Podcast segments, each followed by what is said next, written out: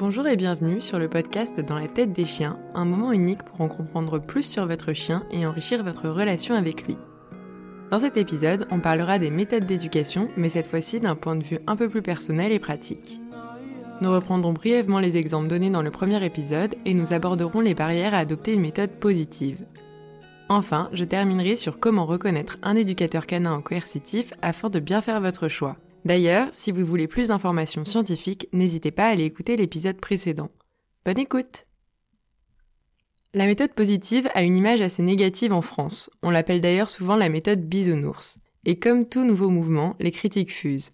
Beaucoup de gens pensent que la méthode d'éducation est une méthode où tout est permis pour le chien, ou qu'on passe notre temps à donner des friandises pour tout et n'importe quoi, que c'est une méthode efficace seulement pour les petits chiens gentils et non dominants, ou encore que le chien va croire qu'il est le chef de la meute et donc prendre le dessus sur nous. Alors qu'en réalité, c'est bien différent.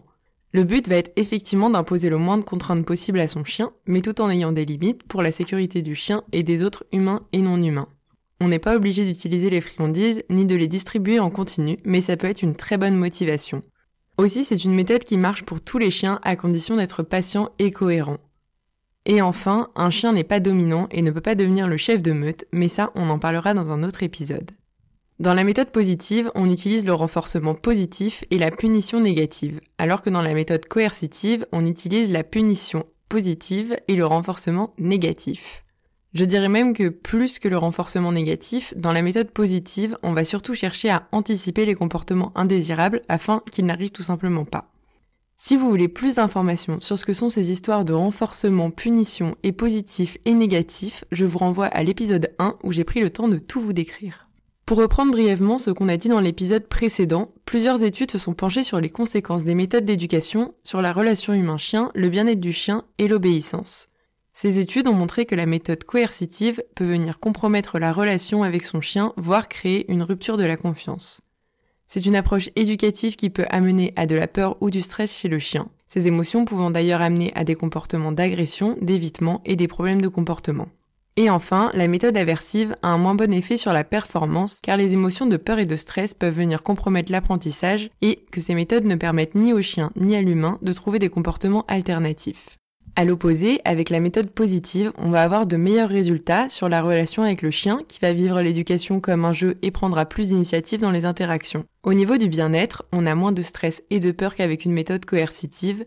Et enfin, au niveau de l'obéissance, on a plus de motivation à apprendre, moins de problèmes comportementaux et globalement des plus grandes capacités à apprendre des nouvelles tâches.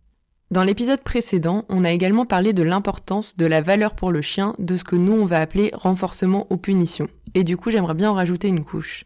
Ce que le chien désire va servir de renforcement et ce que le chien ne désire pas va servir de punition.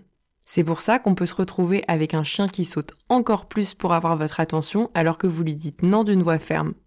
Ou un chien qui ne va pas revenir au rappel car quand il revient, vous n'êtes pas content. Cette valeur est également importante car pour certains chiens, le simple fait de hausser la voix peut avoir la même valeur qu'une punition physique. Ou à l'inverse, si vous utilisez les friandises, il faudra trouver celle qui est un renforçateur pour votre chien. Typiquement, moi avec mon chien, il y a des friandises qui ont une valeur basse, par contre les knackis, je sais que c'est une valeur très haute que je peux utiliser dans des conditions qui sont difficiles. Je voulais vous parler des concepts en éducation positive, mais en fait je remarque qu'on a tous une définition très différente, du coup je vais vous dire quels sont les principaux concepts à mes yeux. Tout d'abord, pour moi, l'éducation positive, ce n'est pas juste éduquer son chien, c'est une relation globale dans laquelle on va respecter le chien dans sa singularité. On va donc apprendre à comprendre son chien, ses préférences, ses envies, ses craintes et adapter nos demandes. On ne cherche d'ailleurs pas à avoir un chien docile qui craint son maître, on souhaite un chien qui a une personnalité et des défauts qu'on corrigera ou adaptera au maximum avec de la bonne humeur. De même, on va essayer de donner toutes les cartes à son chien, de travailler l'éducation en fonction de son rythme, de ses dispositions et de l'environnement. Le deuxième concept clé, c'est la cohérence, on va chercher à être sur la même longueur d'onde. On reste stable dans ce qu'on apprend au chien et on utilise les mêmes signaux verbaux et non verbaux. C'est cette cohérence qui va nous rendre prévisibles et donc nos attentes seront clarifiées pour le chien. De fait, une relation de confiance va s'installer où on va être considéré comme un référent sécure pour le chien. Le troisième concept clé pour moi, c'est la compréhension mutuelle humain-chien. On va pas considérer le chien comme un être inférieur, bien loin de là, c'est un coéquipier dans l'éducation. Il faut donc apprendre à connaître l'espèce chien, ses besoins, les signaux d'apaisement et de stress, le concept de leadership, le fait que le chien n'est pas un loup, qu'il n'y a pas de dominant dominé dans l'interespèce, etc. et surtout, il faut apprendre à observer son ou ses propres chiens. On va donc apprendre à ajuster cette relation interespèce à base de compromis des deux côtés. On va donc travailler en tant qu'humain sur notre attitude, nos attentes et nos demandes. De fait, on va respecter le consentement du chien, son espace, son envie ou non d'être caressé, d'interagir avec ses congénères ou pas, etc. D'ailleurs, je vais rajouter que dans la méthode positive, on va d'ailleurs majoritairement lâcher les baskets de nos chiens, ne pas mettre 600 exigences sur lui, mais bien apprendre à vivre avec lui. Dans l'épisode précédent, on a parlé de science, mais je voulais aussi en rajouter une couche sur le fait que les grosses organisations conseillent la méthode positive. Par exemple, l'American Veterinary Society for Animal Behavior recommande que les vétérinaires ne conseillent que des éducateurs comprenant les théories de l'apprentissage et qui se focalisent sur le renforcement de comportements désirés et l'ignorance des comportements indésirables, donc sur le renforcement positif et la punition négative. De son côté, la European Society of Veterinary Clinical Ethology, au-delà de se positionner évidemment contre les colliers électriques, encourage l'éducation utilisant le renforcement positif, favorisant ainsi à tout moment le bien-être des chiens et une approche humaine, éthique et morale de l'éducation canine. Je me suis donc demandé pourquoi certaines personnes et certains éducateurs bloquent à l'utilisation de la méthode positive. Je me suis donc tournée vers la littérature scientifique et je voulais vous en parler car je pense que ça peut vous être utile si vous hésitez encore à passer le cap, mais aussi pour savoir comment en parler avec vos clients si vous êtes éduque ou à votre entourage si vous êtes un particulier. Pour commencer, Ramirez en 2019 rappelle que l'humain est une espèce de compassion. Le but de l'éducation, c'est de rendre nos chiens meilleurs et de les aider à vivre dans notre monde. Le choix de notre méthode ne doit pas juste dépendre de l'efficacité, mais aussi de l'éthique qu'on y porte. En 2018, Todd a étudié les barrières à utiliser des méthodes d'éducation humaine au sens de compassion et de respect pour l'autre. Dans ces résultats, on y retrouve le manque de connaissances sur les risques pour le bien-être canin, la faible quantité des informations disponibles pour les propriétaires de chiens, le manque de réglementation des éducateurs canins et leurs connaissances pratiques et théoriques sur l'éducation, ainsi que la diversité des positions des différentes organisations vétérinaires et d'éducateurs.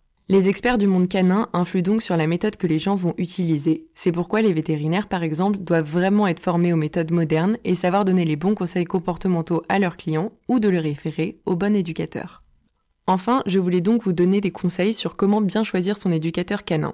Il faut savoir que je ne blâme pas les humains qui utilisent des méthodes coercitives suite à des conseils de leur éducateur. En effet, c'est ce qu'on appelle l'effet 1000 grammes. Ils ne vont qu'écouter un professionnel en qui ils ont confiance. C'est pour ça que je vous donne des conseils pour ne pas tomber entre de mauvaises mains. Je pense que la base de la base quand on choisit une méthode, c'est de regarder son chien. Est-ce que votre chien a l'air épanoui ou est-ce qu'il montre des signaux de stress, voire de la peur? Avant de choisir un éducateur, je vous conseille d'ailleurs de regarder les vidéos qu'il poste. En effet, on a beaucoup de vidéos d'éducateurs sur Facebook et sur YouTube. Essayez de ne pas les regarder avec des a priori, mais avec des yeux neufs. Prenez une feuille et notez les signaux d'apaisement du chien ou les signaux de stress, l'orientation de son corps, son attitude générale si vous vous y connaissez pas trop en signaux. Et de fait, si le chien envoie 3000 signaux d'apaisement quand il a des demandes de l'éducateur, que son corps est figé ou qu'il essaie de partir, fuyez directement. Personnellement, j'ai envie que mon chien prenne du plaisir à être à mes côtés et à faire ce que j'attends de lui, et pareil pour l'éducateur canin que je paye. Si vous ne savez pas encore observer les signaux d'apaisement, je vous rassure, on en parlera dans quelques épisodes. Donc pour revenir sur les éducateurs, c'est très à la mode de dire qu'on est éducateur en positif et je vois bon nombre de pages Facebook d'éducateurs soi-disant en positif qui sont remplies de concepts et d'outils coercitifs. Alors comment savoir si votre éducateur utilise des méthodes coercitives? Petit 1, s'il vous conseille le collier semi-étrangleur, étrangleur, torcatus, électrique afin de mieux maîtriser votre chien. Certains éducateurs exigent d'ailleurs que leurs clients viennent à la première séance avec un collier étrangleur. Petit 2, s'il a une attitude aversive envers votre chien, s'il crie, s'il hurle pour donner des ordres, s'il a l'air frustré.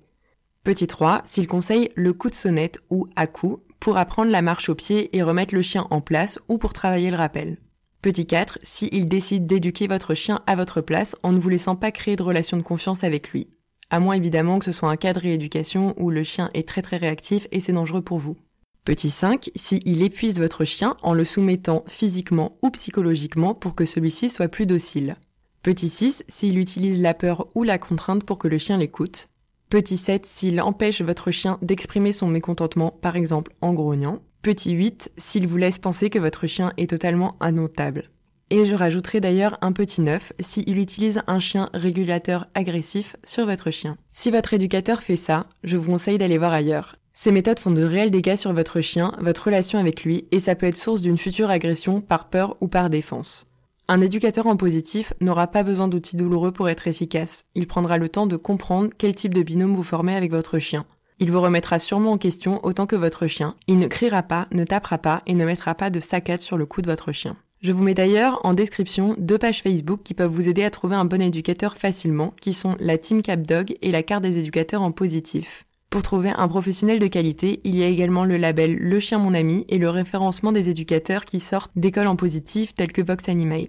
J'espère que cet épisode vous a plu et qu'il vous permettra de confirmer vos décisions éducatives ou de les remettre en question ou même de vous aider à mieux communiquer sur les différentes méthodes d'éducation avec votre entourage. N'hésitez pas à vous abonner au podcast pour être au courant des prochains épisodes et à laisser 5 étoiles si ça vous a plu. Vous pouvez aussi vous inscrire sur le groupe Facebook pour être au courant de la sortie de chaque épisode et participer aux échanges avec les membres. Et comme d'habitude, n'hésitez pas à me proposer des sujets que vous aimeriez que j'aborde. Sur ce, je vous laisse avec le quatrième épisode où on parlera de promenade et d'outils de promenade. Je vous souhaite une bonne journée et des caresses à vos toutous.